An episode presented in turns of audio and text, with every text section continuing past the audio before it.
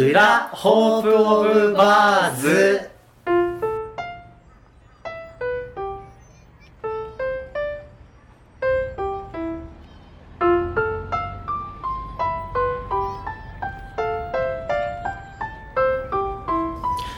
こんにちは。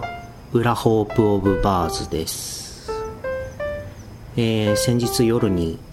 うんと武蔵小杉駅を歩いていたらですねえー、大学の時の同級生に会いまして久しぶりなんて言って喋りまして。えっ、ー、とこのホープオブバーズのえっ、ー、とチラシもカバンに入っていたので今年からこんなの始めたんだなんて言ってえっ、ー、とチラシ渡してですね聞いてみるよなんて言ってくれたんですけれどもえっ、と3日ぐらいしましてから本当にメールが来ましてえっ、と本当に表裏含めて両方聞いてくれたみたいなんですね。えー、ではその、えー、こちら裏ホープオブバーズ番組初メールを読みたいと思います。こんばんは。先日斎藤氏にばったりお会いしてしっかりメールをしているペンネーム光弘です。ホープオブバーズ裏と表聞かせていただきました。モテ危機到来ですか？あれは確か3年ほど前。僕も映画版なんですがモテ期を見てモテ危機到来しました。えー、劇中の、えー、都会の水の甘いもを感じさせる、えー、ような楽曲群がとにかく、え故郷から出てきて一人暮らしをしている自分にはぐさぐさ刺さりまくりましたね。映画を見た後しばらくは主人公の幸代になっていました。ただよく考えると映画を見る前から僕は幸代で、えー、映画を見たことで幸代であることを強く自覚してほんのり自己肯定をしながら今現在も幸代として生きてるんじゃないかと、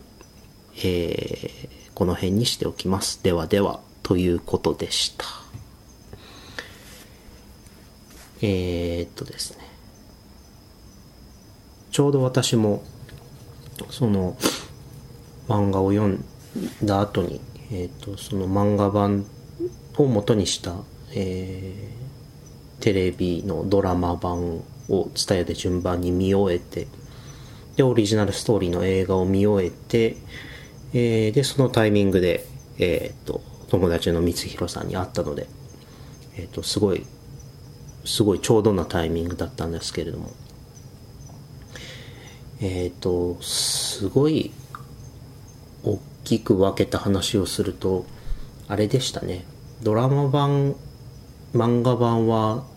えっ、ー、とモテ期が来ていなかったけどモテ期が来たと勘違いした話で映画版はその勘違いした幸代に本当にモテ期が来たらどうなるかっていう話でしたね。なんというかそれぞれ感慨深いものがありました。えっ、と作品全部見終えたということでとりあえず私のモテ期期は一旦終わりかなと思ってるんですけれども。えー、聞いている方は、えー、モテ危機が来たことがあるでしょうか？そして、えー、モテ期が来たなと思ったことはあるんでしょうか、えー、お便りいただけたらなと思います、えー、では今日はこの辺で。